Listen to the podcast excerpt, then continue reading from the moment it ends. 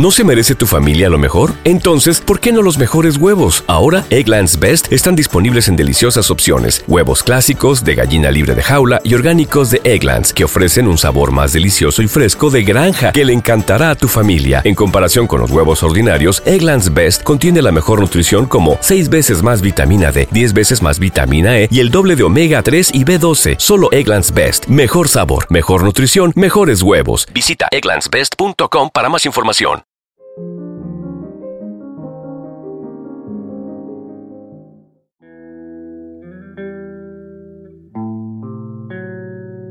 Audiolibros y más presenta Metro 2033 El último refugio. Un libro escrito por Dmitry Glukovsky.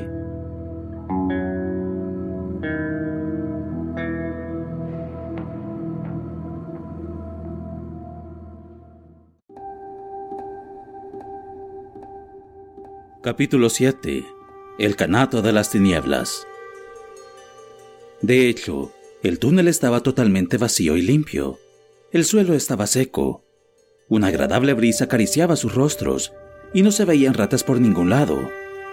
No había ramificaciones sospechosas ni túneles oscuros, tan solo un par de portezuelas cerradas por las que antaño se había accedido a las instalaciones de mantenimiento. Probablemente, no se habría vivido peor allí que en cualquiera de las estaciones. Ninguno de ellos sospechó aquella repentina calma ni de la no menos insólita limpieza. Todos los temores que pudieran albergar se habían esfumado. Las historias de viajeros que desaparecían sin dejar rastro les parecían en aquel momento simples historias para no dormir, y Artyom se estaba preguntando si la salvaje escena con el desgraciado que en teoría había sido víctima de la peste no habría sido tan solo un sueño, un sueño que hubiera soñado mientras dormía sobre el trozo de lona junto a la hoguera del filósofo vagabundo. Khan y él mismo iban a la cola, porque el primero temía que los miembros de la partida irían despertando uno tras otro, y finalmente ninguno de ellos llegaría a la Kitai Gorod. Caminaban con largas zancadas junto a Artyom, como si no hubiera pasado nada. Las profundas arrugas que habían atravesado su rostro durante el conflicto de la Zukarevskaya se había alisado de nuevo.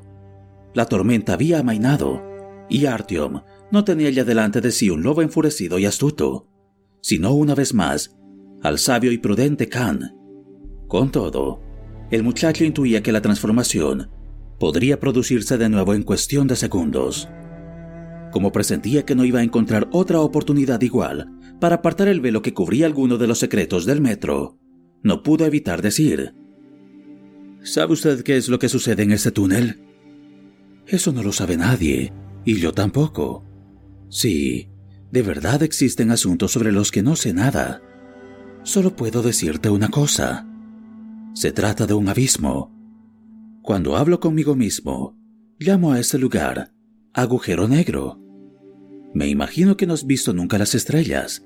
Ah, ¿una vez? Entonces, ¿sabes algo sobre el universo? A saber, una estrella moribunda se transforma en un agujero negro cuando su luz se apaga y empieza a caer bajo la influencia de su propia increíble fuerza gravitatoria.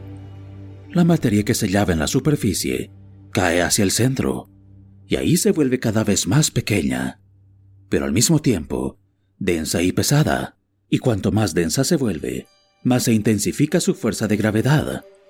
Este proceso es irreversible y se parece a una avalancha de nieve. Al incrementarse la gravitación, se vuelve mayor la cantidad de materia que se precipita al interior del monstruo.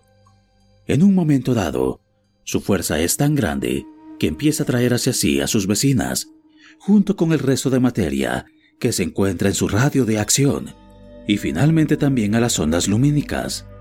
Su poder es tal que puede llegar hasta el punto de capturar los rayos de otros soles. El espacio que la rodea queda muerto, negro, y la materia que cae en su poder no podrá liberarse jamás. Es la estrella de las tinieblas, el sol negro, que difunde en torno a sí tan solo frío y oscuridad. Khan enmudeció y escuchó las conversaciones de los que caminaban más adelante. Anduvieron durante cinco minutos sin decir nada, y luego Artyom habló de nuevo. Pero, ¿qué tiene que ver todo eso con el túnel? Sabes bien que soy vidente. En ocasiones puedo observar el futuro, o el pasado, o transportar mi espíritu a otros lugares. Pero ciertas cosas se me escapan. Así, por ejemplo, todavía no sé cómo terminará tu viaje, y tu futuro en general es un enigma. Tengo una sensación como si mirara en aguas turbias y no reconociera nada. Pero cuando intento descubrir con la mirada qué es lo que sucede en este túnel y comprender la naturaleza de este lugar, me encuentro con la negrura más opaca y el rayo de mis pensamientos no consigue regresar de las absolutas tinieblas de este túnel. Por eso, cuando hablo conmigo mismo, lo llamo agujero negro. No te puedo decir más sobre esto. Khan cayó de nuevo, pero al cabo de unos instantes, añadió de repente, y por eso estoy aquí. ¿Eso significa que usted no sabe por qué ese túnel a veces no representa ningún peligro y otras engulle sin más a los hombres que lo atraviesan? ¿Ni por qué desaparecen tan solo los viajeros solitarios? No sé nada más que tú, aun cuando ya llevo tres años tratando de desentrañar este misterio. En vano. El eco de sus pisadas llegaba hasta muy lejos. El aire de aquel lugar era de gran pureza. La respiración, sorprendentemente fácil. Y la oscuridad no infundía el mismo pavor.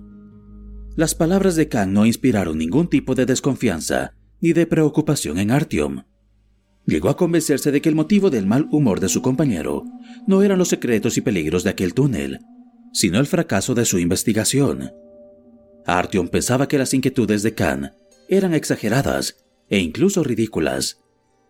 En aquel trecho no había ningún peligro, era todo recto y además el túnel estaba vacío.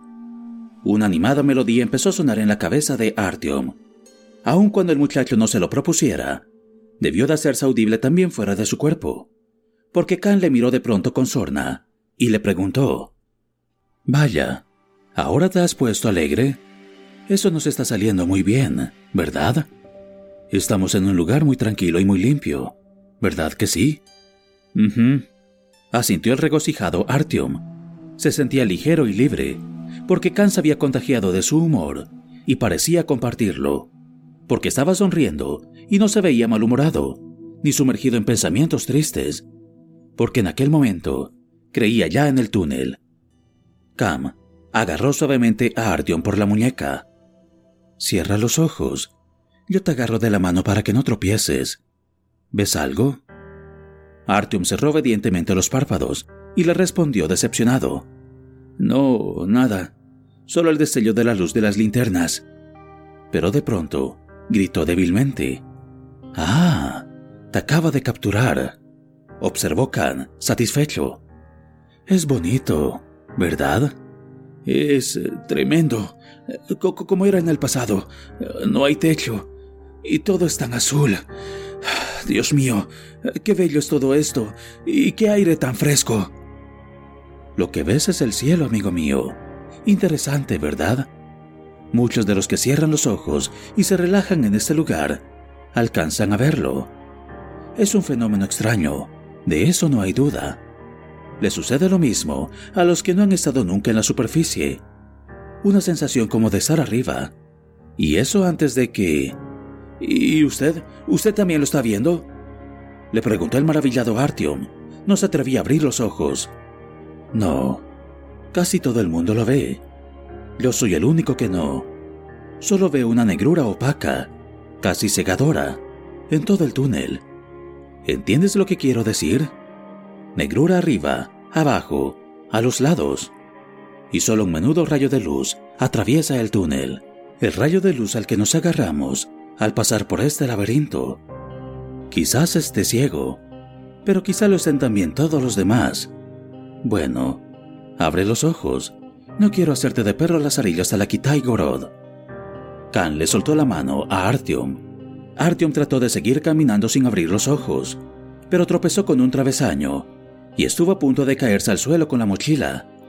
Abrió de mala gana los párpados y anduvo todavía durante un rato en silencio, con una sonrisa idiota en los labios. Finalmente preguntó, ¿Qué era eso? Fantasías, sueños, humores, todo eso junto, pero a menudo se transforman. Esos humores y esos sueños no son tuyos, somos muchos, y por eso no te va a pasar nada. Al menos por ahora.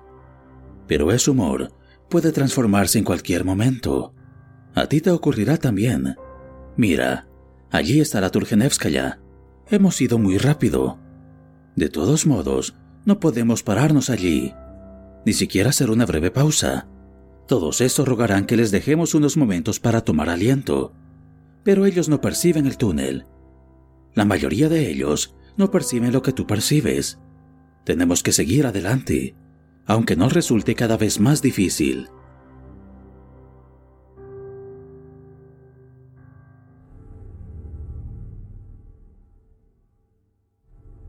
Entraron en la estación. El mármol brillante que recubría las paredes apenas si se diferenciaba del de la Prospect Mira y la de la Zukarevskaya. Pero en estas últimas estaciones estaba tan tiznado y sucio que apenas si se podía ver. Allí, en cambio, se había conservado en toda su belleza, hasta el punto de que era difícil apartar la vista. Los humanos habían abandonado aquel lugar desde hacía tanto tiempo que ya no quedaba nada que remitiera a su anterior presencia. Por otra parte, la estación se hallaba en perfecto estado. Era evidente que no había sufrido inundaciones ni incendios. Si no hubiera sido por la absoluta oscuridad y por la gruesa capa de polvo que cubría el suelo, los bancos y las paredes, uno habría tenido la impresión de que en cualquier momento una multitud de pasajeros aparecería en el andén, o que un tren saldría del túnel, acompañado por la melodiosa señal de advertencia. En todos aquellos años no había cambiado casi nada, el padre adoptivo de Artyom, le había hablado con pavor de aquel sitio. En la Turgenevska ya no había columnas. Los arcos por los que se accedía al andén eran bajos y habían sido tallados en la gruesa pared de mármol. Las linternas de la caravana no eran lo bastante potentes como para atravesar la oscuridad de la sala e iluminar lo que había al otro lado, y por eso todos ellos tenían la sensación de que detrás de los arcos no había nada, tan solo negra oscuridad, como si se hubieran encontrado en los límites del universo, en el abismo donde terminaban las formas del mundo. Pese a los temores de Khan, a nadie se le ocurrió proponer un alto, y no tardaron en llegar al otro extremo de la estación. Los hombres parecían preocupados, y cada vez con mayor frecuencia decían que querían llegar a un lugar habitado. ¿Lo percibes? Los ánimos están cambiando, dijo Kang en voz baja. Levantó un dedo, como si hubiera querido averiguar la dirección del viento. Tenemos que marcharnos enseguida. Ellos lo sienten en su pellejo, igual que yo en mi intuición. Pero hay algo que me impide seguir adelante. Espera un momento. Sacó con precaución de un bolsillo interior el plano que había llamado mentor. Ordenó a los demás que no se alejaran. Apagó sin motivo aparente la linterna. Dio un par de pasos y desapareció en la oscuridad. Una vez se hubo marchado, uno de los que iban delante se separó de los demás y se acercó lentamente a Artyom, casi con reticencia, y cuando le habló, había tanta timidez en su voz que Artyom tuvo problemas para reconocer al pendenciero barbudo y de miembros nudosos que le había amenazado en la Zukarevskaya. Escúchame, muchacho. No es buena cosa que nos quedemos aquí.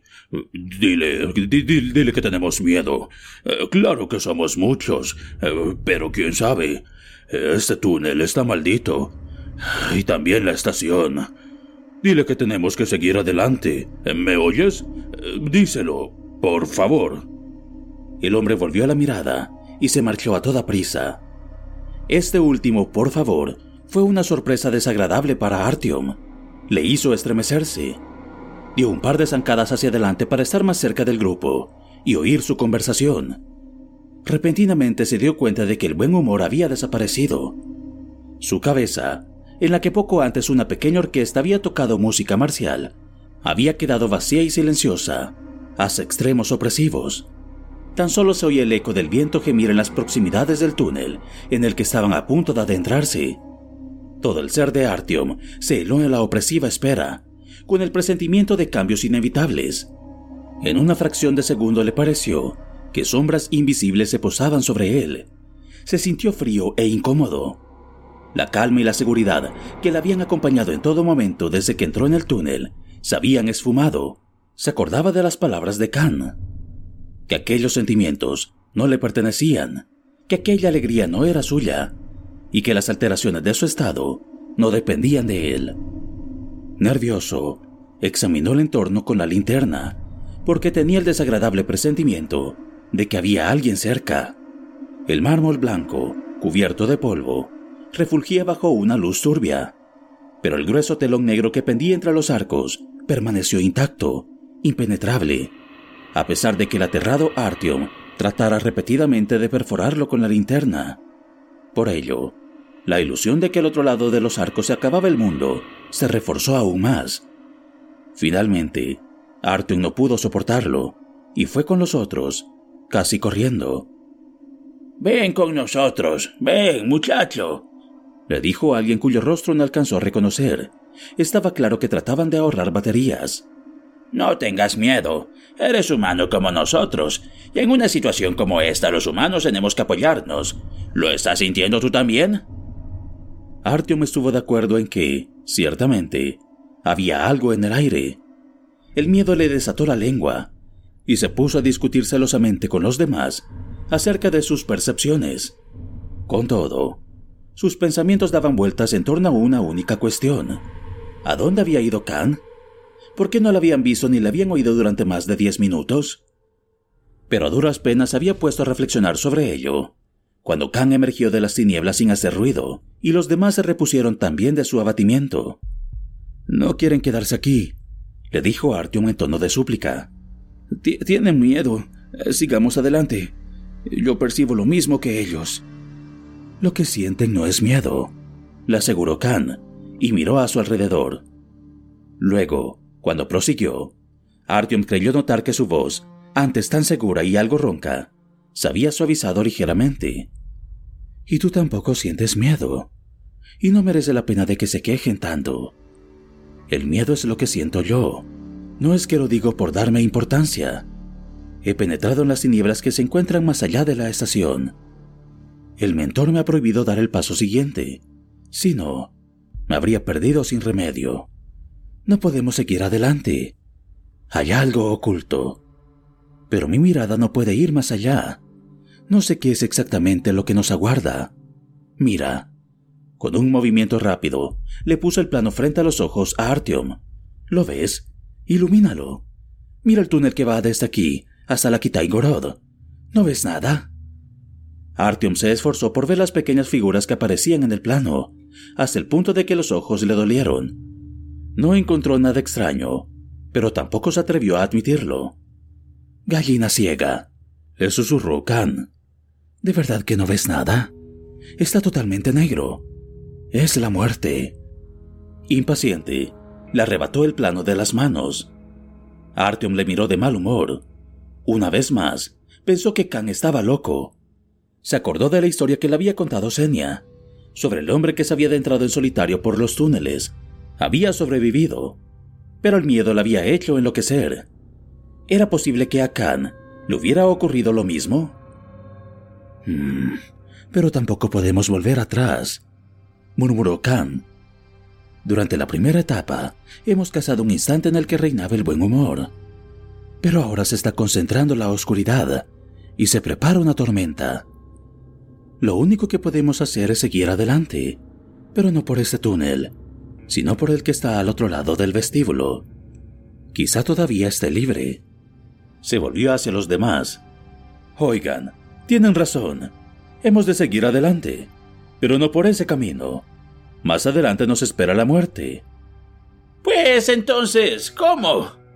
Le preguntó alguien tímidamente. Tendremos que ir por el túnel paralelo que está al otro lado de la estación, lo más rápido posible. Ah, no, replicó otro. Eso lo sabe todo el mundo. Entrar por el túnel cuando el propio está libre es un mal augurio. Es motivo de muerte. No vamos a ir por el izquierdo. Se oyó un murmullo de aprobación. Algunos pies retumbaron contra el suelo. ¿De qué están hablando? preguntó el asombrado Artyom. Khan frunció el ceño. De una superstición, evidentemente. Diablos. Ahora no tenemos tiempo para convencerlos, y a mí se me acaban las fuerzas. Escuchen, yo iré por el túnel paralelo. Quien me crea puede venir conmigo. Me despido de los demás, para siempre. Vamos. Arrojó la mochila sobre el andén, tiró de sí con ambos brazos y trepó hasta arriba. Artyom no se decidía. Por una parte, tenía en cuenta que Khan había demostrado un gran conocimiento sobre aquel túnel y sobre el metro en su conjunto, un conocimiento que iba mucho más allá de los límites del entendimiento humano. Estaba claro que se podía confiar en él. Pero, por otra parte, seguía vigente la ley inalterable de que había que seguir siempre con el grupo más numeroso, porque eso era siempre lo más seguro. Khan miró a Artyom. ¿Te ocurre algo? ¿No te quedan fuerzas? Yo te voy a ayudar. Se arrodilló sobre una sola pierna y le tendió la mano. Artyom evitó mirarlo a los ojos, porque tenía miedo de encontrar el destello de locura que lo había aterrorizado en aquella otra ocasión. ¿De verdad sabía Khan lo que hacía? Al desafiar no solo a los miembros del grupo, sino también a la esencia misma del túnel. ¿Estaba realmente informado sobre ello? ¿Lo percibía? El trecho que figuraba sobre el plano del metro, el mentor, no era de color negro. Artyom habría jurado que era de color naranja claro, igual que el resto de la línea. La pregunta era, ¿quién de los dos estaba ciego? Ven, ¿a qué esperas? ¿No entiendes que el menor retraso nos puede costar la vida? ¡La mano! ¡Dame de una vez la mano! Khan estaba gritando, pero Artyom se alejó de él muy despacio, con pasos breves. Miró en todo momento al suelo mientras se reunía con el grupo. Ven, muchacho, oyó que le decía uno de los miembros de este. Ven con nosotros, no te enredes con ese loco. Es lo más sano que puedes hacer. Imbécil, le gritaba Khan.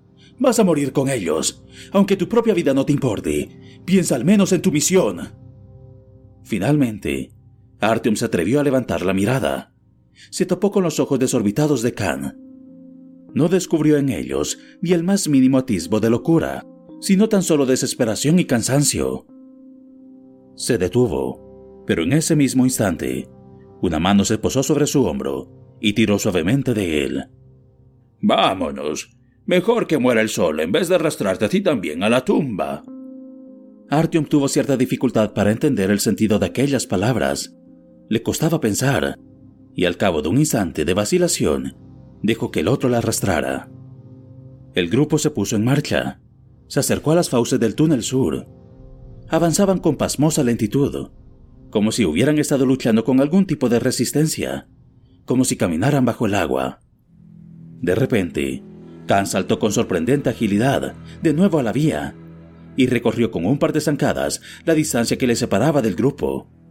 Derribó de un puñetazo al hombre que sujetaba a Artyom, agarró al joven del tronco y tiró de él con todas sus fuerzas. Artyom vivió todo aquello en cámara lenta. Había presenciado con mudo asombro el salto de Khan, que pareció durar varios segundos, y con la misma estúpida sorpresa presenció como el hombre con mostachos, vestido con la chaqueta de lona, caía pesadamente al suelo. Pero en el mismo instante en el que Khan se marchó con él, el tiempo se aceleró de nuevo, y la reacción de los demás, que se habían girado después del golpe, le pareció casi tan veloz como un rayo. Estaban dando los primeros pasos hacia Khan, armas en ristre, mientras éste escapaba a paso ligero. Oprimía contra su cuerpo aún todavía inmóvil Artyom, lo mantenía detrás de sí, lo protegía con su cuerpo. Tenía la otra mano alzada, y en ella se mecía el nuevo fusil de asalto de Artyom, en el que se reflejaba la pálida luz. ¡Márchense! les gritó Khan con voz ronca. No veo que tenga ningún sentido matarlos. En menos de una hora habrán muerto todos igualmente. Déjennos en paz. Márchense. Paso a paso, se fue retirando hacia el andén, mientras que los hombres indecisos se quedaron donde estaban y las siluetas empezaron a desdibujarse en la oscuridad. Solo entonces Khan bajó el arma y le ordenó a Artyom, en tono brusco, que subiera a la plataforma. Un poco más, y conseguirás que pierda las ganas de salvarte, mi joven amigo, le susurró amenazante. Artyom se encaramó torpemente al andén, seguido de cerca por Khan. En cuanto éste hubo recogido la mochila, atravesó la negrura que reinaba bajo uno de los arcos y tiró de Artyom tras de sí. El vestíbulo de la Turgenevskaya no era largo. A mano izquierda terminaba en una pared de mármol, mientras que al otro extremo, por lo poco que les permitieron ver las linternas, había una plancha de chapa ondulada. Las paredes estaban recubiertas de mármol parduzco, pero los tres grandes arcos del corredor que llevaba a la estación Chistai Prudi, que los comunistas llamaban Kirovskaya, estaban cerrados con grandes bloques de hormigón. La estación estaba totalmente vacía.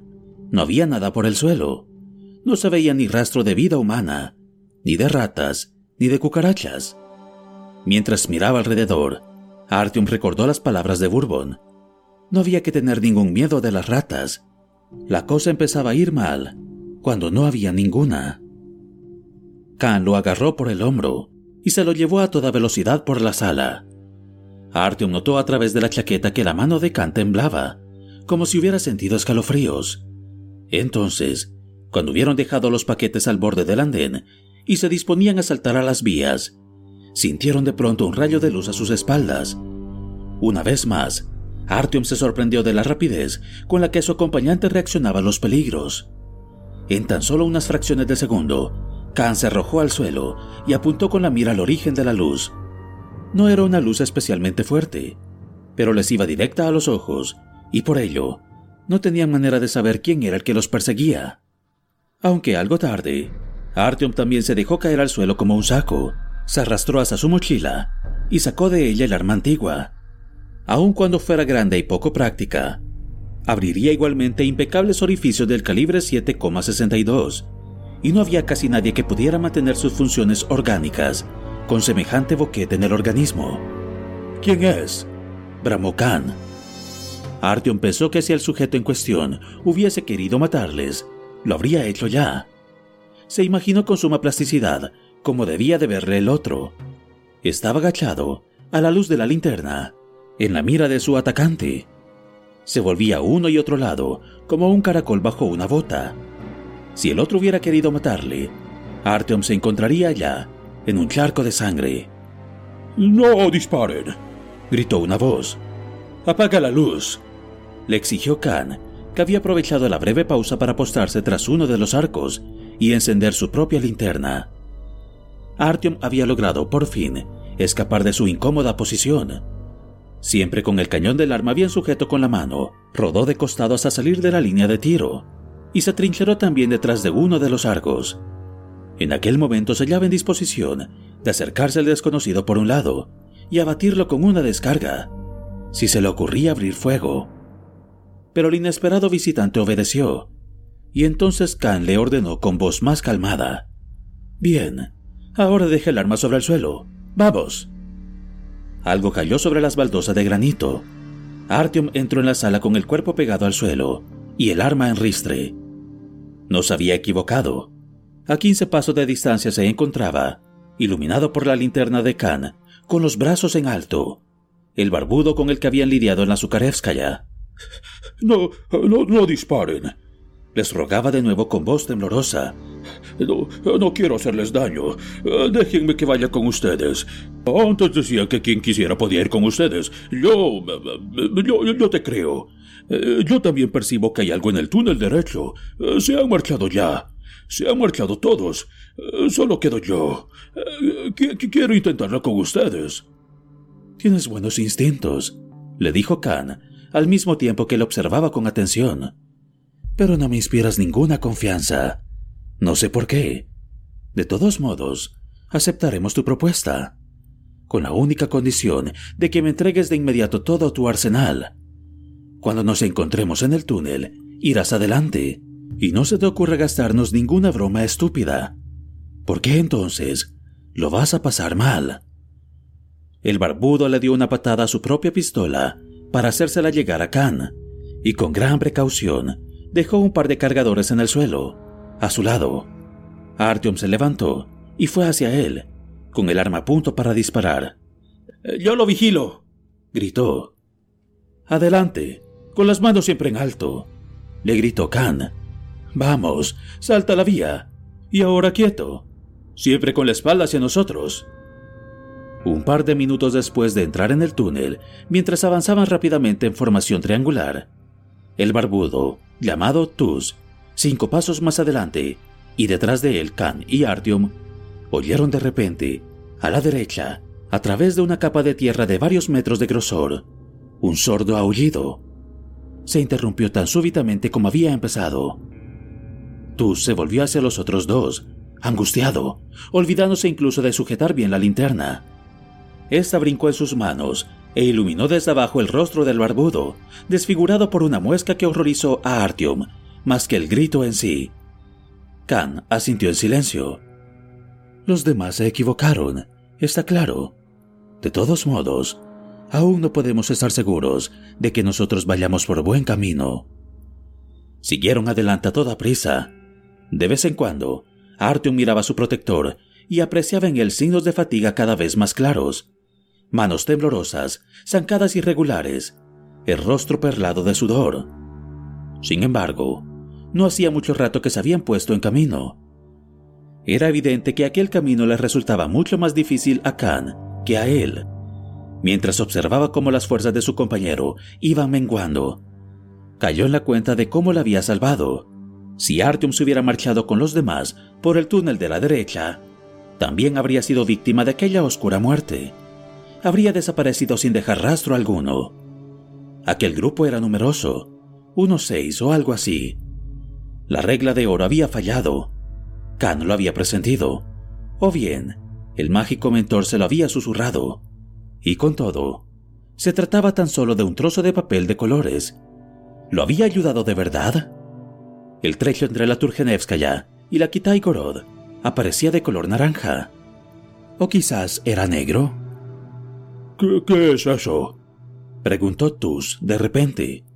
Se detuvo y miró intranquilo a Khan. ¿Lo has notado? Detrás de nosotros. Artyom estaba a punto de hacer un comentario sarcástico sobre los frágiles nervios de Tus. Él no había notado nada.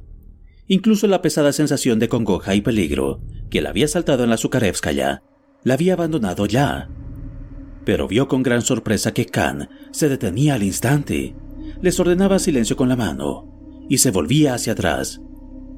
¡Qué olfato! dijo Khan, tras medio minuto de apreciación. Estamos encantados. La reina está encantada. Añadió entonces por algún motivo. Si salimos de aquí, tendremos que hablarlo con más detalle. Le preguntó a Artyom. ¿No oyes nada? No, eh, todo está en silencio habría costado saber cuál era el sentimiento que se apoderaba de Artyom. ¿Celos? ¿Humillación? Sentía rabia de que su protector se expresara de manera tan halagueña sobre aquel tosco diablo barbudo, que hacía tan solo un par de minutos había estado a punto de matarlos. Qué raro. Yo pensaba que el don de escuchar el túnel se estaba desarrollando en ti. Ah, puede que aún no se haya desarrollado del todo. Kang negó con la cabeza y se volvió hacia Tus. Tienes razón. Está viniendo. Tenemos que seguir adelante. Y más deprisa que antes. Escuchó y husmeó intranquilo, como un lobo. Se está precipitando sobre nosotros como una oleada. Tenemos que seguir adelante. Si no se alcanza, el juego habrá terminado. Tras decir esas palabras, se puso en marcha. Artyom le siguió pegado a sus talones, y casi tuvo que echarse a correr para no quedarse atrás. El barbudo caminaba junto a ellos, y por culpa de sus cortas piernas, tenía que dar pasos muy rápidos y respiraba con dificultad. Así anduvieron quizá durante diez minutos, y durante todo ese tiempo, Artyom no alcanzó a comprender por qué se daban tanta prisa, sin resuello, entre traspiés. El túnel que quedaba a sus espaldas estaba vacío y tranquilo, no se veía ningún indicio de persecución. Pero de repente lo percibió. Había algo que les pisaba los talones, que se les acercaba a cada paso. No era una oleada, sino más bien un torbellino que agrandaba el vacío. Si no conseguían escapar, si aquello alcanzaba al pequeño grupo, sufrirían el mismo destino que los otros seis, y que tantos otros exploradores e idiotas que en algún momento habían entrado en un túnel en el que soplaban huracanes diabólicos huracanes que se llevaban consigo a todos los seres vivos. Artyom sintió que le asaltaba un igno torrente de presentimientos y se volvió hacia Khan. Este le encontró la mirada y comprendió. Ah, ahora tú también lo percibes. Mal asunto. Eso significa que ya está muy cerca. ¡Deprisa! gritó Artyom con voz ronca. ¡Antes de que sea demasiado tarde! ¿Te preocupas por tu familia? Entonces, ¿por qué darles solo huevos ordinarios cuando pueden disfrutar de lo mejor? Eggland's Best, los únicos huevos con ese delicioso sabor fresco de granja, además de la mejor nutrición, como 6 veces más vitamina D, 10 veces más vitamina E y 25% menos de grasa saturada que los huevos regulares, además de muchos otros nutrientes importantes. Así que, dales los mejores huevos. Eggland's Best, mejor sabor, mejor nutrición, mejores huevos. Khan aceleró y siguió adelante, prácticamente a saltos. La fatiga que el joven había creído descubrir en él había desaparecido por completo. En su lugar, habían aflorado de nuevo en su rostro rasgos de animal. Artyom tuvo que echarse a correr para no quedarse atrás. Por el espacio de un segundo, pareció que podrían librarse de su implacable perseguidor. Pero de repente Tus tropezó sobre un travesaño y cayó cuán largo era sobre la vía. Su rostro y manos quedaron cubiertos de sangre. Vieron todavía algunas zancadas antes de pararse, y al darse cuenta de que el barbudo había caído, Artyom pensó, como por casualidad, que no quería demorarse allí, ni volver atrás, sino mandar al infierno aquel pico de oro de piernas cortas, junto con su, oh, maravillosa intuición, y seguir corriendo antes de que aquella cosa les alcanzara.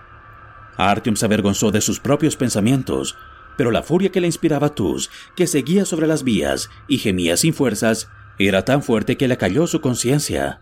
En cierto modo le decepcionó ver cómo Khan retrocedía, y con un vigoroso movimiento ayudaba al barbudo a ponerse en pie. En su fuero interno, Artyom había tenido la esperanza de que Khan, siempre desdeñoso de la vida y muerte ajena, abandonara en el túnel a aquel hombre. Pero Khan le ordenó bruscamente a Artyom que sostuviera por un lado al renqueante Tus, lo agarró él mismo por el otro brazo y tiró de ambos. Correr les resultó aún más difícil que antes.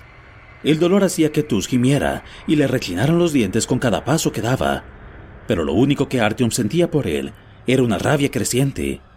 Su largo y pesado fusil de asalto le golpeaba dolorosamente las piernas, porque no le quedaba ninguna mano libre para sujetarlo. Tenía la angustiosa sensación de que llegaría tarde a algún lugar. Todo aquello le inspiraba no miedo ante el negro vacío que les estaba siguiendo, sino rabia y rebeldía. La muerte se hallaba muy cerca. A Artyom le habría bastado con detenerse y esperar medio minuto para que el funesto torbellino le alcanzara, le arrastrara en su seno y le hiciera pedazos.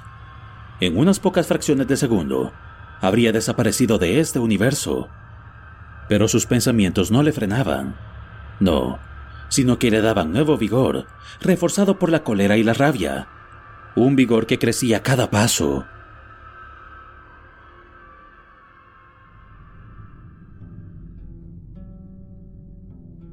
Y entonces, de repente, todo terminó.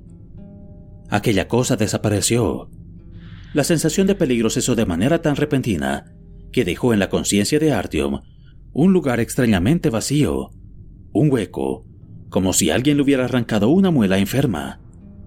Se quedó en donde estaba, como para tantearse el nuevo agujero con la punta de la lengua. A sus espaldas no había nada más, simplemente un túnel, un túnel limpio, seco, vacío, totalmente desprovisto de peligros. Todo el correr, los miedos y fantasías paranoicas, la superflua creencia que habían empleado en aquellas sensaciones fuera de lo común, le parecieron a Artyom tan ridículos que se le escapó una carcajada Tus estaba a su lado y lo miró con asombro, pero al fin afloró su rostro, esbozó una sonrisa burlona y se puso igualmente a reír. Khan los miró a los dos, descontento, y finalmente les dijo, Bueno, ¿está todo bien? Este lugar es bonito, ¿verdad que sí? Tan tranquilo y tan limpio. Sigo adelante en solitario. Artyom se dio cuenta de que al final del túnel se distinguía una luz y de que quizá le quedaran unos 50 pasos hasta la estación siguiente. Khan los esperaba la entrada, sobre una escalera de acero. Mientras Artyom y Tuz, riendo de nuevo, totalmente relajados, recorrían los últimos 50 metros, Khan lió un cigarrillo de algún tipo de hierba. Entretanto, Artyom había llegado a sentir algo como simpatía y compasión por Tuz, que cojeaba y que aún gemía entre risa y risa. Se avergonzaba de lo que había pasado anteriormente al caerse el barbudo. Había recuperado el buen humor, y el aspecto fatigado y magro de Khan, así como su mirada extrañamente desdeñosa, le hicieron sentir, incluso, una cierta incomodidad. Gracias, gritó Tuz, mientras subía por la escalera hacia donde estaba Khan. Si no hubieras... ¡oh! si no hubieran estado ahí ustedes, habría muerto. Pero no me han abandonado. Gracias. No lo olvidaré. No tienes por qué agradecérnoslo, le replicó Khan sin más. Pero, ¿por qué me han llevado con ustedes? preguntó el barbudo. Khan arrojó la colilla al suelo y se encogió de hombros. Me interesas como compañero de conversación. Nada más. Tan pronto como estuvieron al final de la escalera, Artyom entendió los motivos por los que Khan no había querido quedarse en las vías. A la salida del túnel por el que se accedía a la Kitai Gorod, había un montón de sacos de arena de la altura de un hombre. Detrás de la barricada estaban tres hombres medio agazapados sobre taburetes de madera. Su aspecto le inspiró cierto respeto. Cabellos muy cortos, hombros anchos bajo chaquetas de cuero raídas y pantalones de chandal gastados. Todo ello con apariencia de uniforme. Hacían resonar sus naipes sobre un cuarto taburete que estaba en medio. Maldecían de tal manera que Artyom no pudo encontrar en toda su conversación una sola palabra decente. Para acceder a la estación, había que pasar por una pasarela muy estrecha y por una reja que se encontraba antes de esta. Pero allí tropezaron con una figura no menos impresionante, el cuarto centinela. Artyom lo observó brevemente, los cabellos casi rapados, ojos grises y cerosos, una nariz tirando aguileña, orejas destrozadas Llevaba una pesada tokarev en el cinturón. Era evidente que estaba borracho de vodka y que éste le nublaba el cerebro. ¿Qué se les ofrece? graznó el hombre, alargando las sílabas, y miró de pies a cabeza a Khan y a Artyom, que estaban ya detrás del otro. ¿Turistas o mercaderes? No somos mercaderes, le explicó Khan. Estamos tan solo de paso. No transportamos mercancía. De paso, por si se da el caso. Rimó el gorila, se puso a reír y se volvió hacia los jugadores. Lo has oído, ya. De paso, por si se da el caso. Khan sonrió pacientemente. El oso indolente se apoyaba en la pared con el brazo. Mientras estuviera allí, no parecía posible pasar. cobramos un peaje, ¿entiendes? Vayan sacando la, la agüita. Si quieren pasar, tendrán que pagar. Y si no, largo. ¿Y por qué, si se puede saber? le dijo Artyom irritado, aunque al instante se arrepintiera de ello. Probablemente el oso no había entendido bien las palabras de Artyom, pero la entonación no le había gustado. Apartó a Khan, dio un rotundo paso adelante y se encaró con Artyom. Con la barbilla baja, le clavó la mirada. Tenía los ojos totalmente vacíos, parecían casi transparentes, irradiaban estupidez y maldad. Artyom se esforzó por sostenerle la mirada y la misma tensión le hizo parpadear. En ese momento sintió que, por una parte, le asaltaba el miedo, y por la otra, el odio contra la criatura que se agazapaba tras aquellas gafas ahumadas y a través de esas contemplaba el mundo. ¿Qué te pasa, chico? Le preguntó el centinela en tono amenazador. Le sacaba más de una cabeza a Artyom, y quizá le triplicara en anchura de hombros. El joven recordó la saga de David y Goliat. Lástima que no se acordara quién era quién en aquella historia. En cualquier caso, terminaba bien para el pequeño y débil, y eso le dio confianza. No me pasa nada, replicó, sorprendido de su propia insolencia. Como era de esperar, el centinela se enfureció. Desplegó sus dedos cortos y gruesos, se arrojó sobre Artyom y le puso una mano sobre la frente. La piel de la palma estaba amarilla, callosa, y olía una especie de mezcla de tabaco con aceite de máquina. Artyom no tuvo tiempo de analizar los componentes exactos del cóctel, porque el fortachón lo empujó con fuerza hacia atrás. Probablemente no había tenido que emplearse a fondo. Artyom salió disparado a un metro y medio de distancia y derribó también a Tuz, que estaba detrás de él. Ambos cayeron torpemente sobre la reja de acero, mientras que aquel gigante regresaba sin prisas a su puesto. Pero allí le esperaba una sorpresa. Khan había abierto su mochila, estaba allí plantado y sujetaba fuertemente con ambas manos el fusil de asalto de Artyom. Retiró sensiblemente el seguro y dijo con voz suave: Vaya, vaya, ¿por qué eres tan brusco? Artyom, rojo de vergüenza, se debatía aún en el suelo y luchaba por levantarse. Esta última pregunta le sonó como un sordo gruñido de advertencia, y al oírla, dio el salto definitivo y se puso en pie. Por fin estaba erguido sobre ambas piernas. Tomó la vieja arma que llevaba a los hombros, la empleó para apuntar al gorila, le quitó el seguro y la cargó. Estaba listo para apretar el gatillo. El corazón le latía acelerado. El odio se imponía claramente al temor, y le preguntó a Khan: ¿Puedo? El propio Artyom se asombró. Estaba a punto de matar, sin apenas vacilar, a un hombre que simplemente la había empujado. La calva empapada de sudor saltaba a la vista, y la tentación de disparar, muy fuerte. No importaba lo que ocurriera después. En aquel momento, lo más importante era matar a aquel malnacido, hacer que se bañara en su propia sangre. ¡Alerta! gritó el fortachón cuando se dio cuenta de lo que estaba ocurriendo.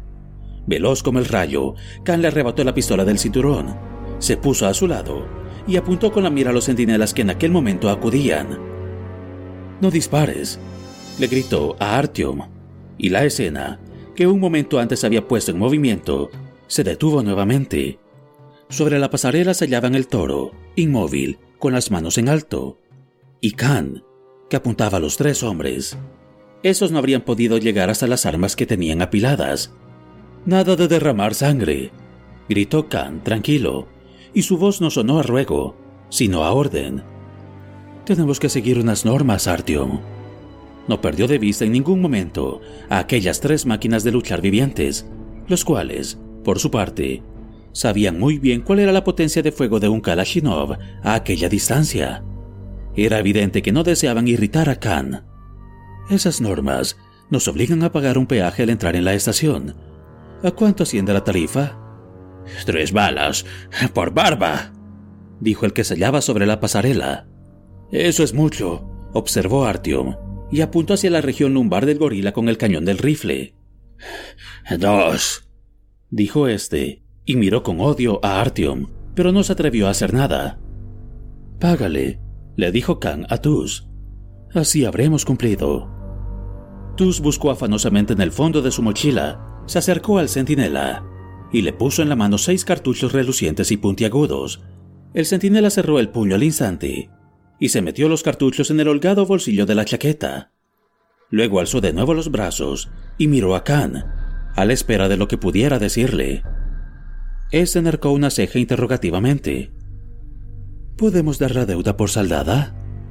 El gordo sintió de mal humor, sin apartar los ojos del arma y el incidente quedará olvidado. El gorila callaba. Khan sacó cinco cartuchos del cargador de repuesto, que estaban sujetos con cinta aislante al cargador principal, y los metió también en el bolsillo del centinela. El roce del metal borró de su rostro la tensa mueca, y reapareció la habitual expresión de indolencia y menosprecio.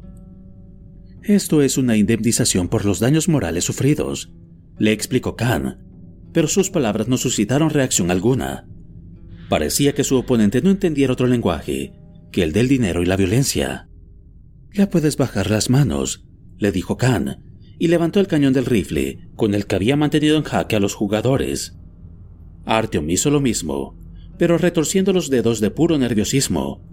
Estaba dispuesto a apuntar de nuevo, cuando fuera necesario, contra el cráneo rapado de aquel tipo.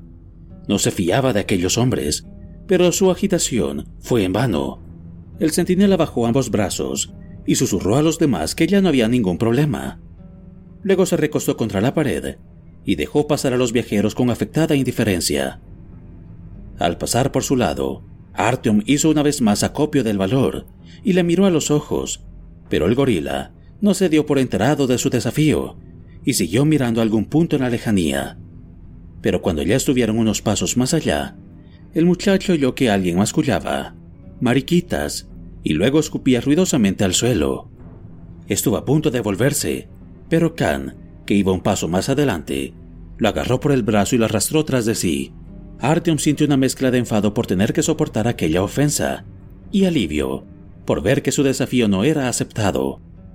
Pisaban ya el suelo de granito de la estación cuando resonó a sus espaldas un alarido. Oye, devuélveme el arma. Khan se detuvo, sacó los largos cartuchos con las redondeadas balas del cargador del TT, volvió a cerrarlo y le arrojó la pistola al gordo. Este la cazó al vuelo y se la guardó en los pantalones con un gesto mecánico. Al mismo tiempo, contempló con ira cómo Khan esparcía los cartuchos por el suelo. Disculpa, le dijo Khan, con los brazos abiertos. Solo era una medida de precaución. Podemos decirlo así, ¿verdad? Le guiñó el ojo a Tus.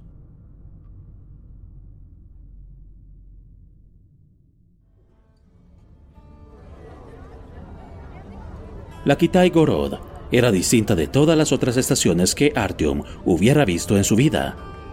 La sala central producía una insólita sensación de amplitud, casi inquietante. Solo en algunos lugares estaba iluminada por bombillas que colgaban del techo. No había ninguna hoguera. Era evidente que estaban prohibidas.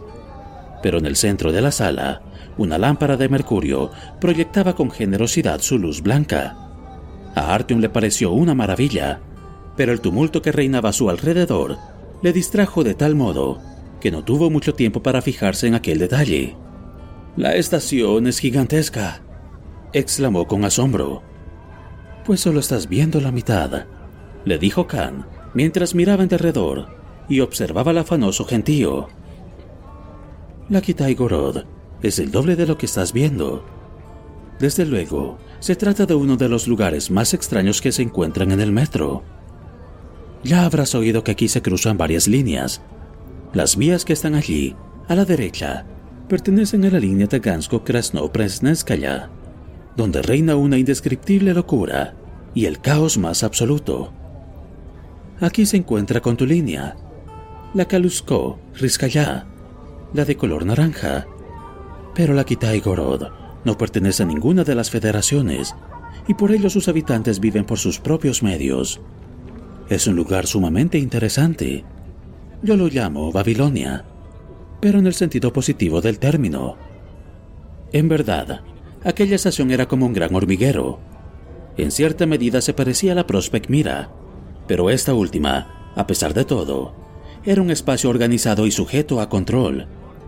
Artyom se acordó de las palabras de Bourbon, que en el metro habían sitios mejores que aquel bazar decadente por el que se habían paseado juntos. Los puestos se alineaban junto a las vías en interminables hileras. La sala entera estaba repleta de tiendas y de construcciones abiertas semejantes a estas. Algunas de ellas se habían transformado en puestos de comercio, mientras que otras servían como vivienda. Sobre otra, alguien había escrito con pincel, se alquila. Parecía evidente que se las ofrecían a los viajeros para pernoctar. Mientras caminaba fatigado por entre la multitud, mirando en todas las direcciones, Artyom descubrió la enormidad de un tren de color azul grisáceo, del que solo quedaban tres vagones. Un indescriptible barullo reinaba en la estación. Parecía como si ninguno de sus habitantes callara ni un solo segundo, que todos ellos tuvieran siempre algo que decir, gritar, cantar, que en todo momento se pelearan, rieran o lloraran por algo. En varios lugares la música se imponía incluso el griterío de la multitud. Por ello, reinaba un humor festivo impropio de la vida en el subsuelo.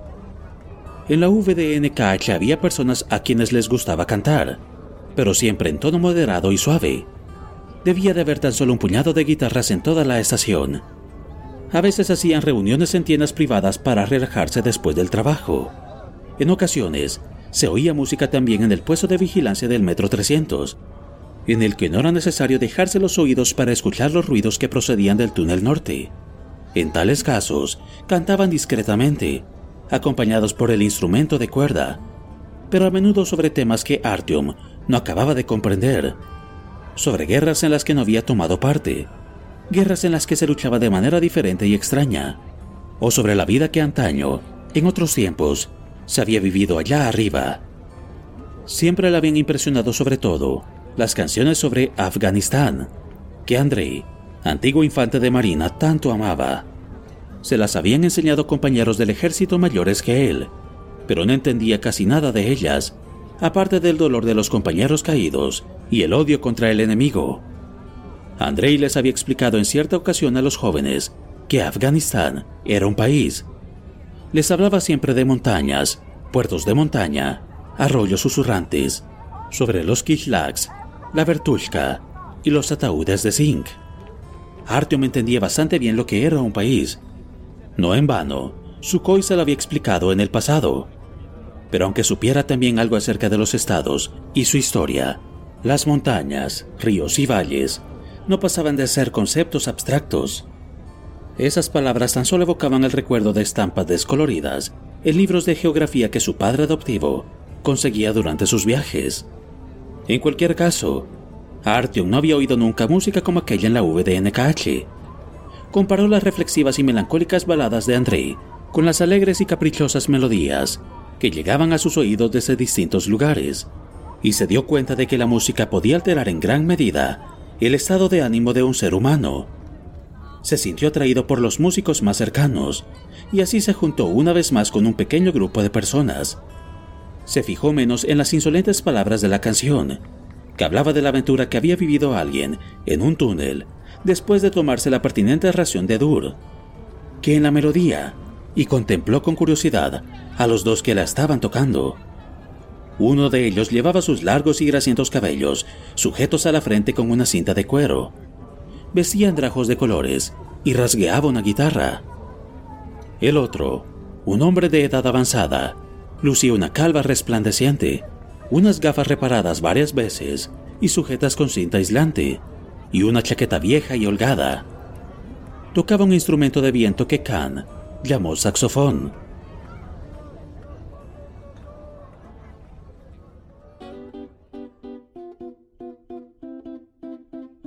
Artyom no había visto nunca nada parecido. Los únicos instrumentos de viento que conocía eran las siringas que algunos habilidosos de la VDNKH se habían hecho con tubos de plástico de anchuras diversas, pero tan solo para venderlas, porque en su estación no gustaban. Lo más parecido al saxofón que él conocía era la bocina que habían empleado para dar las alarmas desde que la sirena, por el motivo que fuera, dejó de funcionar. Enfrente de los músicos, en el suelo, estaba puesta la funda de la guitarra, abierta, y en su interior había ya una docena de cartuchos. El melenudo cantaba a voz en grito, y cada vez que decía algo especialmente divertido y hacía muecas cómicas, la multitud estallaba en carcajadas, aplaudía, y un nuevo cartucho iba a parar a la funda. Al terminar la canción, el melenudo hizo una pausa y se reclinó para descansar. Entonces, el saxofonista hizo una brillante interpretación de un tema que Artyom no conocía, pero que allí era visiblemente popular. El gentío aplaudió una vez más, y un par de relucientes cartuchos volaron por los aires y aterrizaron sobre el gastado terciopelo de la funda. Khan y Tus estaban frente al escaparate de al lado y charlaban. Dejaron solo a Artyom, quien probablemente habría sido capaz de quedarse allí durante una hora entera y seguir escuchando las sencillas canciones, si no hubiera sido porque, de repente, la escena tuvo un brusco final. Dos fornidos individuos con aire de gángster se acercaron a los músicos. Se asemejaban a los centinelas que habían encontrado al entrar en la estación y vestían también de manera parecida. Uno de ellos se agachó y sin más preámbulos empezó a recoger los cartuchos que se encontraban en la funda de la guitarra y a guardárselos en los bolsillos. El guitarrista melenudo se arrojó sobre él para impedírselo, pero el otro lo rechazó de un empujón en el hombro, le arrancó la guitarra de las manos y la levantó, como si hubiera querido destrozar el instrumento contra el canto de una de las columnas.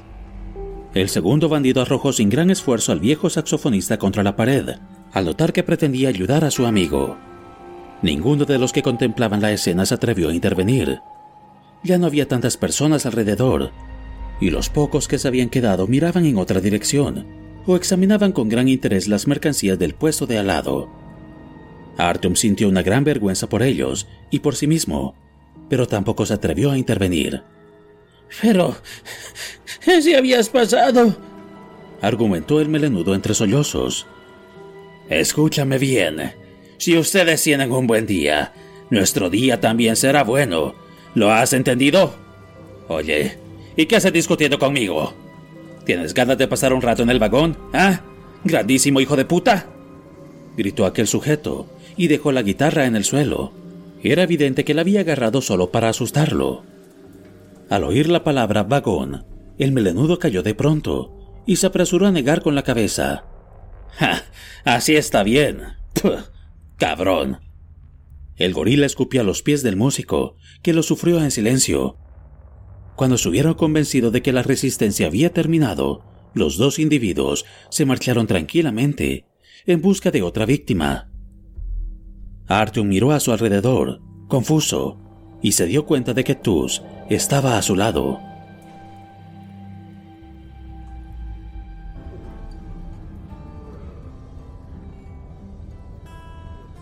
Había observado atentamente aquella escena. ¿Quiénes eran? preguntó Artyom. ¿A ti qué te parece? Matones. ¿Qué iban a hacer si no? En Akitai Gorod no hay gobierno. Se halla bajo el control de dos bandas. En esta mitad de la estación mandan los hermanos eslavos. Toda la escoria de la línea Kalusko-Rizkaya se ha reunido aquí. Todos ellos son asesinos y bandidos. Se hacen llamar hombres de Kaluga o de Riga. Aunque por supuesto, no tienen nada que ver ni con Kaluga ni con Riga. Allí, ¿ves? El final de aquel acceso. Tus le indicó una escalera que desde la mitad de la estación subía hacia la derecha. Allí hay otra sala que tiene exactamente el mismo aspecto que esta. Allí reina el mismo caos, pero los que mandan en el caos son musulmanes del Cáusaco, especialmente azerbaiyanos y chechenos. En otro tiempo hubo aquí una guerra. Ambas bandas querían quitarle el máximo territorio posible a la otra. Al final dividieron la estación en dos mitades. Artyom no preguntó qué significaban aquellos nombres tan difíciles de pronunciar, se imaginaba que corresponderían a estaciones del metro que él no conocía, y que de ellas procederían todos aquellos ampones. Últimamente eso está relativamente pacífico, le siguió diciendo Tus. Las bandas enriquecen a base de cobrarle a todo el que se detiene en la Kitai Gorod y exigen una tarifa donera a los que están de paso. La tarifa es la misma en las dos salas, tres cartuchos. Tampoco importa desde dónde se venga, Aquí no hay leyes, ni falta que hace. Tan solo está estrictamente prohibido encender hogueras. Si te apetece comprar Dur, con gusto te lo venderán. Y también cuentan con una amplia selección de aguardientes. Aquí puedes abastecerte de armas. Con todo lo que tienen, podrías acabar con la mitad de la red metropolitana. También encontrarás mucha prostitución, pero de todas maneras, no te lo recomiendo. Tus le murmuró tímidamente lo que le había ocurrido a él. ¿Y qué es eso del vagón? le preguntó Artyom. El vagón es una especie de cuartel general que tienen. Si alguien les molesta, no quiere pagar, les debe algo, lo que sea, lo llevan al vagón. Allí tienen una cárcel y una cámara de tortura. Digamos que es como una prisión para morosos, si te apetece decirlo así. Un sitio que hay que evitar a cualquier precio. Pero dime, ¿Tienes hambre? Artyom asintió. El diablo sabría cuánto tiempo había pasado desde que, en Azukarevskaya, había bebido el té y charlado con Khan. Al no llevar reloj, había perdido todo sentido del tiempo. La carrera por el túnel y la aventura que había vivido luego debía de haberle llevado varias horas, o tal vez hubiera durado tan solo unos minutos. Por lo demás, también existía la posibilidad de que el tiempo no transcurriera igual en los túneles y en otros lugares. En cualquier caso, tenía hambre. Miró alrededor. ¡Shashlik! ¡Shashlik recién hecho! Gritaba un moreno tendero de nariz aguileña y mostacho grueso y negro que estaba a su lado. Tenía un acento extraño que Artyom no había oído nunca. En la VDNKH se cocinaba chaslik a menudo y con gran afición, de carne de cerdo, por supuesto. Lo que les estaba ofreciendo el tendero no tenía apenas nada que ver con el verdadero shashlik. Tras una minuciosa observación, Artyom identificó los trocitos de carne trinchados en sus pinchos herrumbrosos como cuerpos de rata quemados, con las patas retorcidas. Al instante se mareó. ¿No te gustan las ratas? Le preguntó Tus, compasivo, y señaló al tendero. Ellos no comen carne de cerdo. El Corán se los prohíbe. Pero en realidad, las ratas no saben tan mal. Miró con fruición al humeante brasero. A mí al principio también me daban asco, pero acabé por acostumbrarme. Es verdad que son duras y tienen demasiados huesecillos, y además siempre huelen. Pero estos abreques saben preparar bien la carne de rata. Se puede confiar en ellos. Primero la adoban no sé de qué manera que la carne queda muy tierna, como un poema y luego le ponen especias, y es mucho más barata.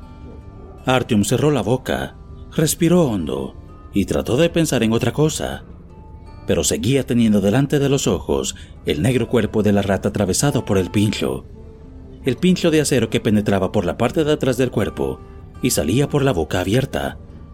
Bueno, pues haz lo que quieras. Yo voy a comer de todos modos. Tendrías que probarlo tú también. Cada pincho cuesta solamente tres balas. Tras este último argumento, Tus hincó el diente en el shashlik.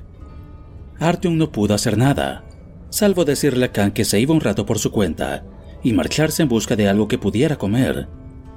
Recorrió la estación entera, probó por cortesía el aguardiente de elaboración propia que unos fastidiosos tenderos le ofrecieron dentro de los envases más increíbles y contempló con curiosidad, pero también con desconfianza, a las seductoras, casi desnudas mujeres que estaban de pie a la entrada de sus tiendas, medio abiertas, mientras lanzaban lujuriosas miradas a los paseantes.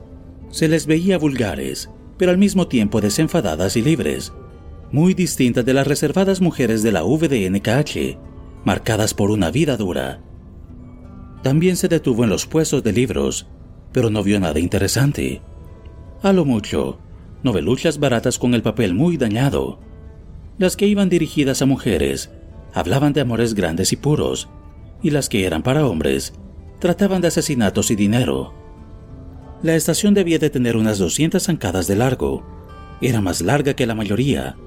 Las paredes, así como los curiosos pilares en forma de acordeón, estaban revestidos de mármol, de color amarillo grisáceo en su mayoría, otros de color rosa.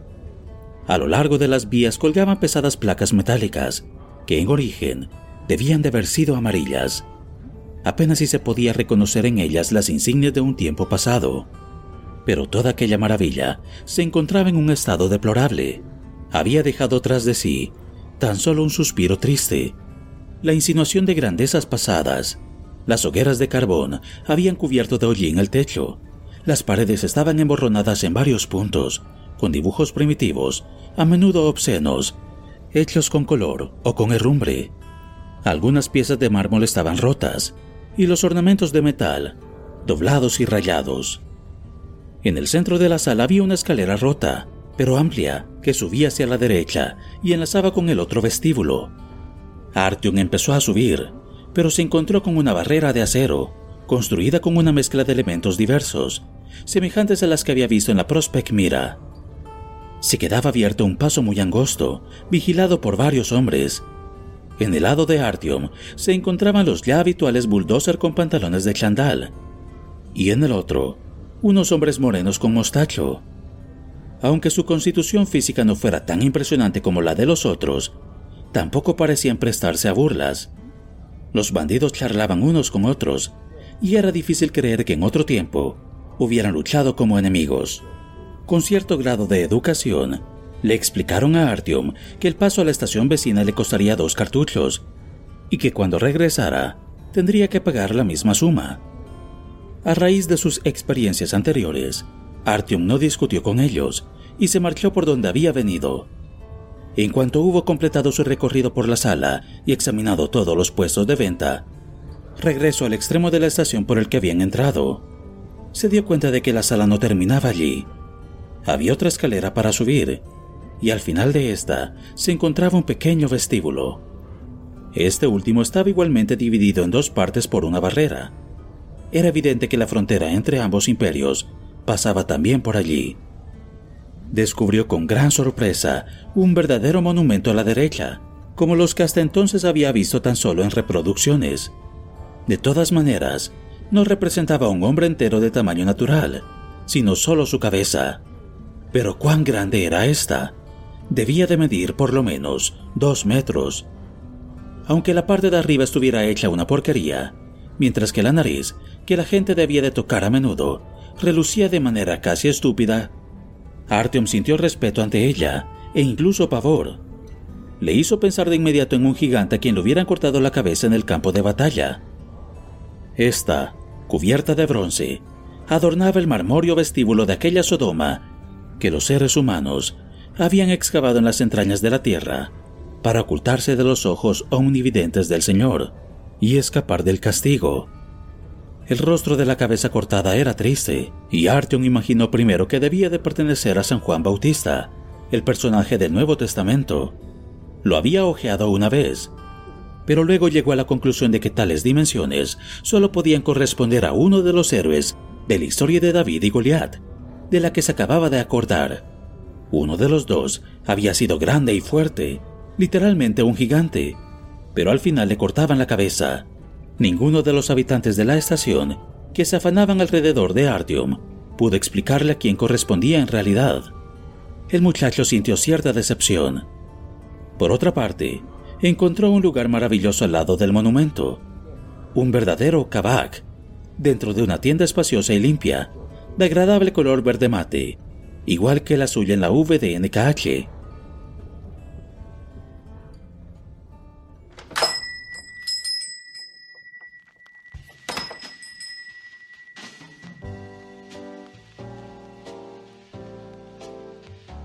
En el interior había flores de plástico y hojas de papel en los rincones. No se entendía muy bien por qué, pero de todos modos era bello. Y un par de mesas en buen estado con lámparas de aceite que arrojaban una cálida luz por toda la tienda. Y además, la oferta era digna del óculo. Jugosa carne de cerdo guisada con setas. Artyom comprobó que aquel manjar se deshacía en la boca. En su estación solo se podía comer algo parecido en los días de fiesta y de todas maneras, el aroma no era tan delicioso. En torno a las mesas se sentaban algunos hombres bien vestidos. Sin duda alguna, se trataba de influyentes mercaderes. Estaban cortando en trozos regulares aquella carne crujiente que olía a grasa caliente. Masticaban sin prisa y charlaban en voz baja, con cortesía, sobre sus negocios. Cada cierto tiempo miraban a Artyom con educada curiosidad. Por supuesto que se trataba de un placer caro. Artyom tuvo que sacar 15 cartuchos de su cargador de repuesto y ponerlo sobre la ancha mano del orondo posadero. Se estaba ya lamentando de haber cedido a la tentación, pero el bienestar, la placidez y el calor que sentía en el estómago eran tan grandes que la voz de la razón, apaciguada, cayó. Y luego una jarra de brashka, un vino suave, ligeramente afrutado, que inspiraba una placentera euforia, pero no era tan fuerte como el turbio aguardiente de elaboración propia, que se vendía en sucias botellas y recipientes de vidrio. El olor de este último, por sí solo, hacía que flaquearan las rodillas. Bien, faltaban todavía tres cartuchos, pero ¿qué eran tres miserables cartuchos en comparación con un cuenco de aquel centellante elixir que lo reconciliaba uno con las imperfecciones de este mundo? Y ayudaba a recobrar la armonía interior. Artyom se bebió la frasca en breves tragos. Por primera vez en los últimos días, se sintió tranquilo y seguro. Pensó en los acontecimientos recientes y trató de entender qué era lo que había conseguido hasta aquel momento y hacia dónde tendría que encaminar sus pasos. Había recorrido un buen trecho y se encontraba de nuevo en una encrucijada. Igual que el héroe de aquel cuento casi olvidado de su infancia, hacía tiempo de que no era capaz de recordar quién se lo había contado. Sukhoi, el padre de Senia, o su propia madre. Lo que más le gustaba pensar era que lo había oído de labios de su madre, porque entonces, por unos instantes, le parecía que el rostro de ella emergía de entre las brumas y oía una voz lenta y mesurada que le leía. Había una vez. Igual que el mítico héroe, Artyom se encontraba frente a una piedra de la que partían tres caminos, hacia la Kuznetsky Most, hacia la Tretiakovskaya y hacia la Taganskaya. Fue bebiendo a tragos, con gran afición, la bebida embriagante, y se apoderó de él una beatífica languidez. Le resultó cada vez más difícil pensar, y empezaron a darle vueltas en la cabeza las palabras, si vas todo recto, perderás la vida. Si vas a la izquierda, perderás el corcel. Habría podido quedarse por siempre en aquel estado. Después de tantas emociones, Artyom necesitaba desesperadamente un poco de tranquilidad. Valía la pena quedarse un tiempo en la Kitai Gorod, ver el panorama y preguntar a la población local por los diferentes caminos. También tendría que preguntarle a Khan si éste querría acompañarle más allá, o si sus caminos se separarían en aquella extraña estación.